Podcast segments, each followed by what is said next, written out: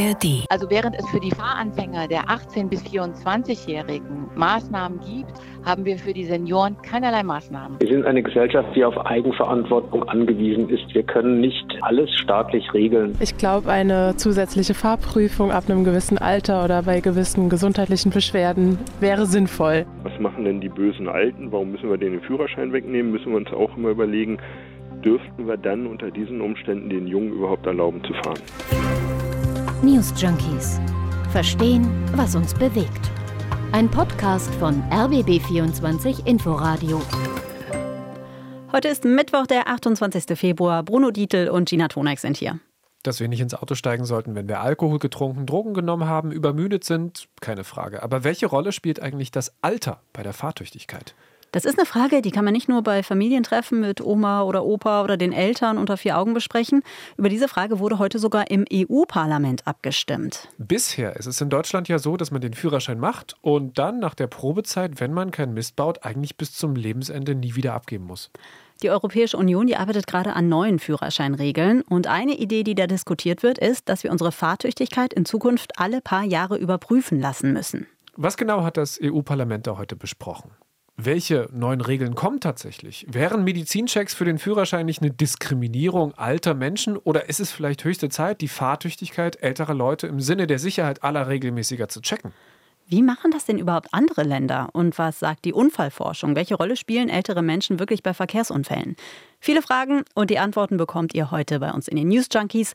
Abonnieren könnt ihr uns auch in der ARD Audiothek, dann verpasst ihr keine Folge mehr. 20.000 Menschen sterben jedes Jahr im Straßenverkehr in Europa, 2.800 davon in Deutschland. Die EU-Kommission hat sich die Vision Zero vorgenommen. Bis zum Jahr 2050 soll die Zahl der Verkehrstoten auf Null sinken. Und wie soll dieses Ziel erreicht werden? Unter anderem mit neuen Regeln zum Führerschein. Das EU-Parlament hat heute für einen Vorschlag der EU-Kommission gestimmt, dass der Pkw-Führerschein in der EU in Zukunft nur noch 15 Jahre lang gültig ist, für Lkw nur noch fünf Jahre. Außerdem soll begleitetes Fahren bald schon europaweit ab 16 möglich sein, bei Lkws sogar europaweit ab 17, um dort den Fahrermangel zu bekämpfen. Und noch was sehr praktisches für den Mietwagen im Ausland, der Führerschein soll digital werden. In ein paar Jahren soll eine App dafür entwickelt sein. Das ist auf jeden Fall schon mal eine angenehme Idee. Ursprünglich standen auch noch diese Vorschläge im Raum von der französischen grünen EU-Verkehrspolitikerin Karima Deli. Ein Nachtfahrverbot für Fahranfänger oder auch ein spezieller SUV-Führerschein. Kürzere Führerscheinlaufzeiten für Senioren, fünf Jahre ab 70, nur noch zwei Jahre ab 80. Diese ganzen Sachen waren aber schon vor der Abstimmung vom Tisch. Diese hier war aber noch auf dem Tisch und hat vorab ordentlich Schlagzeilen gemacht. Verpflichtende Fahrtauglichkeitstests in Form von Seh- und Hörtests alle 15 Jahre wohl so, dass die Mitgliedsländer selbst entscheiden können, wie und ob sie das genau machen wollen. Die deutschen EU-Abgeordneten aus Union, SPD und FDP hatten vorher schon angekündigt, dass sie gegen jegliche Verpflichtungen beim Medizinchecks sind. Und auch von der deutschen Bundesregierung gab es gegenüber diesen Plänen von Anfang an ein klares Nein. Und zwar von FDP-Verkehrsminister Volker Wissing. Der hat schon im Dezember, als es noch um verpflichtende Gesundheitstests nur für Senioren ging, bei WDR 5 gesagt, mit uns nicht. Wir haben keine signifikant hohen Unfallzahlen, vor allen Dingen keine schweren Unfälle in signifikanter Zahl unter Beteiligung von Seniorinnen und Senioren. Das heißt, wir sehen schon keinen Grund für die Maßnahme. Aber stimmt das so? Das klären wir später mit zwei Fachleuten aus der Unfallforschung. Wenn Wissing es rundum ablehnt, dass man die Fahrtauglichkeit im Alter testet, wie will er dann sicherstellen, dass Menschen, die nicht mehr sicher fahren können, das Auto auch wirklich stehen lassen? Wir sind eine Gesellschaft, die auf Eigenverantwortung angewiesen ist. Wir können nicht alles staatlich regeln. Und es gibt sehr viele Menschen, die sind auf ihren Führerschein angewiesen, fahren auch nur noch im kleinen Radius, etwa um zum Arzt zu kommen, zur Apotheke zu fahren oder um Lebensmittel einzukaufen. Und wir haben bei solchen Untersuchungen äh, dann die Anforderung, ob jemand geeignet ist, sämtliche Strecken mit dem Führerschein zu fahren. Und wenn das dann nicht mehr der Fall ist, dann stellt sich die Frage, was machen diese Menschen etwa im ländlichen Raum, wenn sie dann ihren Führerschein verlieren. Also Eigenverantwortung statt Regeln, die klassisch liberale FDP-Position.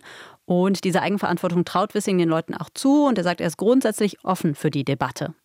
Deutschland, Frankreich, Polen und die Niederlande sind die Gegner des Gesundheitstüvs. Unabhängig von dem, was heute im EU-Parlament beschlossen wurde, gibt es aber jetzt schon in insgesamt 14 europäischen Ländern Überprüfungen von älteren Autofahrerinnen und Autofahrern. Da sind wir ganz schön in der Minderheit. Ne? Also in Spanien zum Beispiel, da wird man schon ab 45 überprüft. In Portugal, Schweden, da ist der Führerschein zum Beispiel nur 10 Jahre gültig. In Griechenland müssen Autofahrerinnen und Autofahrer mit 65 zum Arzt, in Finnland mit 70, in Slowenien dann zumindest noch mit 80. Ich habe mal meinen Führerschein mir heute angeguckt, der ist auch nur 15 Jahre gültig. Also das ist quasi schon umgesetzt. Aber verpflichtende Maßnahmen für ältere Menschen, die noch Auto fahren, die gibt es gar nicht. Nee. Aber braucht es die eigentlich jetzt aus Sicht von Unfallforschern überhaupt? Gucken wir aber mal drauf, was wirklich auf der Straße los ist. Wie viele Unfälle bauen denn ältere Leute überhaupt und wieso? Darüber haben wir gesprochen mit einem Unfallforscher und einer Unfallforscherin. Einmal Kirstin Zeitler von der Unfallforschung der Versicherer UDV und Heiko Johansen von der Medizinischen Hochschule Hannover MHH. Auf dem Papier sieht es erstmal so aus. Wenn Seniorinnen oder Senioren in Unfälle verwickelt sind, dann werden sie dabei besonders schwer verletzt und vor allem haben sie dann auch oft den Unfall verursacht. Bei den Unfallopfern Ü75 haben drei Viertel den Unfall selbst verursacht. Allerdings sind sie zahlenmäßig nicht häufiger in Unfälle verwickelt als andere Altersgruppen. Aber genau diese Zahl hat uns Kirstin Zeiler nochmal eingeordnet. Wenn man die absoluten Unfallzahlen sich anschaut, ähm, dann sind auf den ersten Blick die Senioren weniger betroffen. Wenn man aber genauer hinschaut und das auf die gefahrene Kilometerzahl bezieht, die sogenannte Fahrleistung, dann sehen die Zahlen eben schon ganz anders aus. Und aus Unfallforschungssicht ist das die relevante Größe, weil Senioren zwar einfach weniger fahren als andere und Jüngere, aber wenn sie fahren, haben sie genau das gleiche Unfallrisiko wie die junge Fahranfängergruppe der 18- bis 24-Jährigen. Aber was sind denn genau die Probleme von älteren Menschen im Straßenverkehr? Also mit zunehmendem Alter verändern sich die sogenannten kognitiven Fähigkeiten. Das heißt, die Aufmerksamkeit lässt nach, die Reaktionsgeschwindigkeit lässt nach.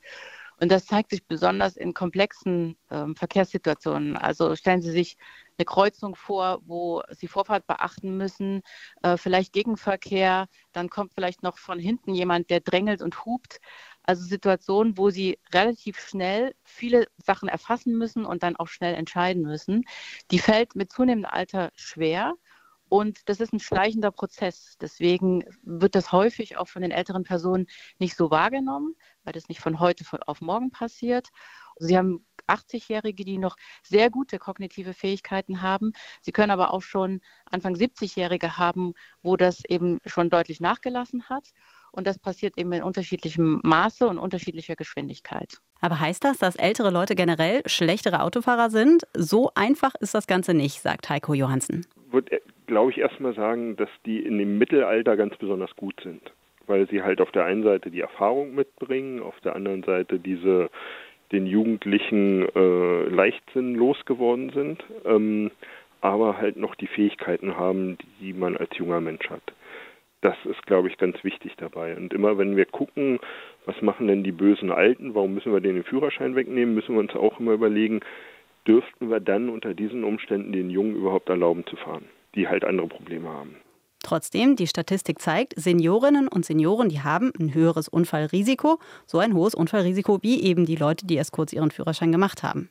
Also schon erstmal sinnvoll, sich zu überlegen, was man dagegen machen kann. Ja, eigentlich schon. Aber was hat es denn dann mit diesem Vorschlag, über den das EU-Parlament gesprochen hat, auf sich? Also Seh- und Hörtests alle 15 Jahre. Da gehen im Moment die Meinungen ein bisschen auseinander. Heiko Johansen zum Beispiel kann dem Vorschlag schon was abgewinnen. Also tatsächlich ist davon auszugehen, dass die Leistungsfähigkeit, was das Hören und Sehen angeht, im Laufe der Zeit nachlässt und wir das ja relativ gut kompensieren können mit technischen Hilfsmitteln wie Brille oder Hörgerät. Es könnte sein, dass einzelne Menschen das überhaupt gar nicht mitkriegen, dass sie da Bedarf haben. Für die ist es in jedem Fall hilfreich. Und andere wissen es vielleicht, dass sie Bedarf haben, ignorieren das aber aus irgendwelchen Gründen. Da ist es bei denen, die einen Führerschein machen, steht im Führerschein drin, dieser Mensch darf nur Auto fahren, wenn er geeignete ähm, Sehhilfen benutzt. Wenn ich diese Sehhilfe nicht benötige, wenn ich einen Führerschein mache, dann ist es nach dem aktuellen Stand, taucht es nie wieder auf. Das heißt, wenn ich irgendwie in eine Kontrolle komme oder einen Unfall habe, hat keiner eine Chance mitzukriegen, dass ich eigentlich eine Brille bräuchte und die nicht benutzt habe und das möglicherweise einen Einfluss auf den Unfall gehabt hat, dass ich nicht richtig gucken konnte. Kirstin Zeigler von der UDV findet eher, dass diese Sehtests und Hörtests am Problem vorbeigehen. Aus Sicht der Unfallforschung halten wir von diesen medizinischen Tests nichts, weil wir der Meinung sind, dass äh, die Älteren in guter medizinischer Behandlung in der Regel sind. Die kennen ihre medizinischen äh, Probleme, die auftauchen können und sind in der Regel auch gut eingestellt. Also das Sehen und Hören ist nicht das Problem im Straßenverkehr. Das Problem im Straßenverkehr sind die kognitiven Fähigkeiten, das Nachlassen von Aufmerksamkeit und Reaktionsgeschwindigkeit. Und das kann in einer Arztpraxis in dem Maße nicht getestet werden. Und deswegen halten wir von diesen Gesundheitschecks nichts. Und wir halten erst recht nichts von Gesundheitschecks für alle, weil das ist im Grunde so, ich habe das Problem geschildert, wir haben die erhöhte Unfallgefahr bei den Älteren und bei den jungen Fahranfängern.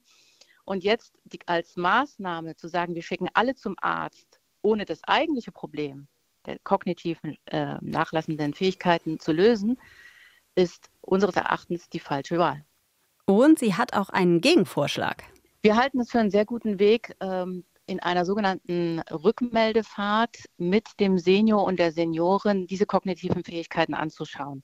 Das heißt, mit einem Fahrlehrer oder auch einem Verkehrspsychologen äh, sich ins Auto zu setzen und auch im wirklich realen Straßenverkehr diese Situationen zu proben, sich anzuschauen, wie stark sind die kognitiven Fähigkeiten noch ausgeprägt, wo bestehen möglicherweise Schwächen und dann dem Senior und der Seniorin anschließend nach 45 Minuten eine Rückmeldung zu geben, wo haben sie Stärken, wo haben sie möglicherweise Schwächen und was bedeutet das für die Teilnahme am Straßenverkehr. Das heißt nicht, dass dieses Ergebnis an irgendeine Behörde gemeldet wird oder gar Konsequenzen für den Führerschein hat. Genau das wollen wir nicht, sondern wir wollen, dass die Senioren möglichst lange am Straßenverkehr teilnehmen können, aber eben sicher. Und wenn man ihnen sagt, verlagere möglicherweise deine Fahrten auf bekannte Strecken oder vermeide das Gewusel in der Großstadt oder fahre nicht in den Nachtstunden, dann kann das schon eine leichte Justierung sein um möglicherweise sich in sicheren Gefilden zu bewegen, aber eben möglichst lange noch am Straßenverkehr teilzunehmen. Das ist ja auch gerade für alte Leute wichtig, ganz besonders auf dem Land. Aber auch in der Stadt ist ja der Weg zum Supermarkt oder zur nächsten Bushaltestelle vielleicht zu weit, um alles ein paar hundert Meter weit zu schleppen. Ja, ist auf jeden Fall ein interessanter Vorschlag, den sie macht, dass es da so eine Art Anpassungsfahrt irgendwie gibt. Die soll dann nach Ansicht der Unfallforscher der Versicherer auch verpflichtend sein. Aber wenn das Ergebnis dieser Fahrt keine Konsequenzen für den Führerschein hat und nicht gemeldet wird, wie kommen wir denn dahin, dass die Leute, die nicht mehr gut fahren können, es dann auch lassen? Also Kirstin Zeidler sagt, dass Studien gezeigt hätten, dass zwar nicht alle, aber eben doch viele sich dann daran halten würden an die Empfehlung. Ja gut, das klingt jetzt sehr optimistisch. Ja, schon. Vielleicht zu Recht, aber der Verkehrspsychologe Michael Häser hat im WDR erzählt, dass seiner Erfahrung nach viele Menschen da erstmal sehr resistent sind, wenn sie nicht gezwungen werden. In der Regel ist es so, dass die Senioren tatsächlich sagen, ich bin schon überrascht, ich weiß nicht, was ich genau hier soll, aber ich wurde hierher geschickt. Wenn wir äh, die zweite, dritte oder vierte Sitzung hinter uns haben, ist die Einsicht vorhanden und auch die Bereitschaft, eine neue Einstellung zu erbringen. Dass derjenige oder diejenige sich nochmal neu konzentrieren muss auf Erfahrung im Straßenverkehr, insofern als beispielsweise mal ein äh, Sicherheitstraining beim ADAC gemacht wird oder dass ich ähm, im Auto mich anders verhalte, indem ich zum Beispiel Autoradio ausmache oder andere störende Elemente beiseite lasse, das Handy nicht in die Hand nehme, dass ich ausgeruht und wach an Steuer gehe. Also es gibt sehr, sehr viele Bandbreiten und sehr, sehr viele Elemente, die ähm, gerade bei Senioren Einfluss nehmen können auf, das, auf die Fahrleistung. Das widerspricht natürlich sehr dem Argument von Verkehrsminister Wissing. Der pocht ja jetzt auf die Eigenverantwortung. Ja, es ist ja auch irgendwie beides ein bisschen nachvollziehbar, denn es ist halt eine moralische Frage auch, findet auch Heiko Johansen. Ich bin da zwiegespalten tatsächlich, weil ich sehe halt auf der einen Seite, was die jungen Menschen, die Fahranfänger äh, so alles denn treiben und was wir akzeptieren und sagen, ja, es ist halt so und wo wir dann bei älteren Menschen ganz genau hingucken. Also wir haben jetzt zum Beispiel, ähm, wird von der Polizei immer mehr eingesetzt, wenn da irgendjemand älter ist und einen Unfall hat, dass man die Fahrtauglichkeit überprüft, was ich auch als so eine Art Stigmatisierung empfinde. Ne? Also ich habe das in Unfällen erlebt, die über alle Altersklassen hinweg funktionieren, also die alle gut können, diese Unfälle. Und nur weil der Mensch älter ist und irgendwie gebrechlich aussieht, macht man dann so einen Fahrtauglichkeitstest.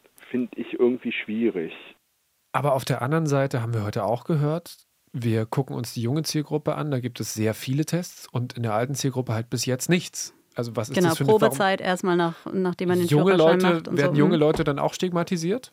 Dann kann man doch die Alten auch mit stigmatisieren. Also warum die Alten außen vor lassen, wenn die Jungen auch jetzt Zumindest sind sie dann nicht alleine, ne? Ja, nicht ganz einfach, das stimmt. Aber auch Johansen sagt selbst, klar, es gibt vereinzelt Fälle, dass Leute Gas und Bremse verwechseln und dann behaupten, das Auto sei schuld gewesen. Sie könnten da gar nichts für und hätten nichts Ja, falsch genau. gemacht. Ich meine, das passiert selten. Auch diese Art von Unfall passiert selten. Aber ja, was macht man dann?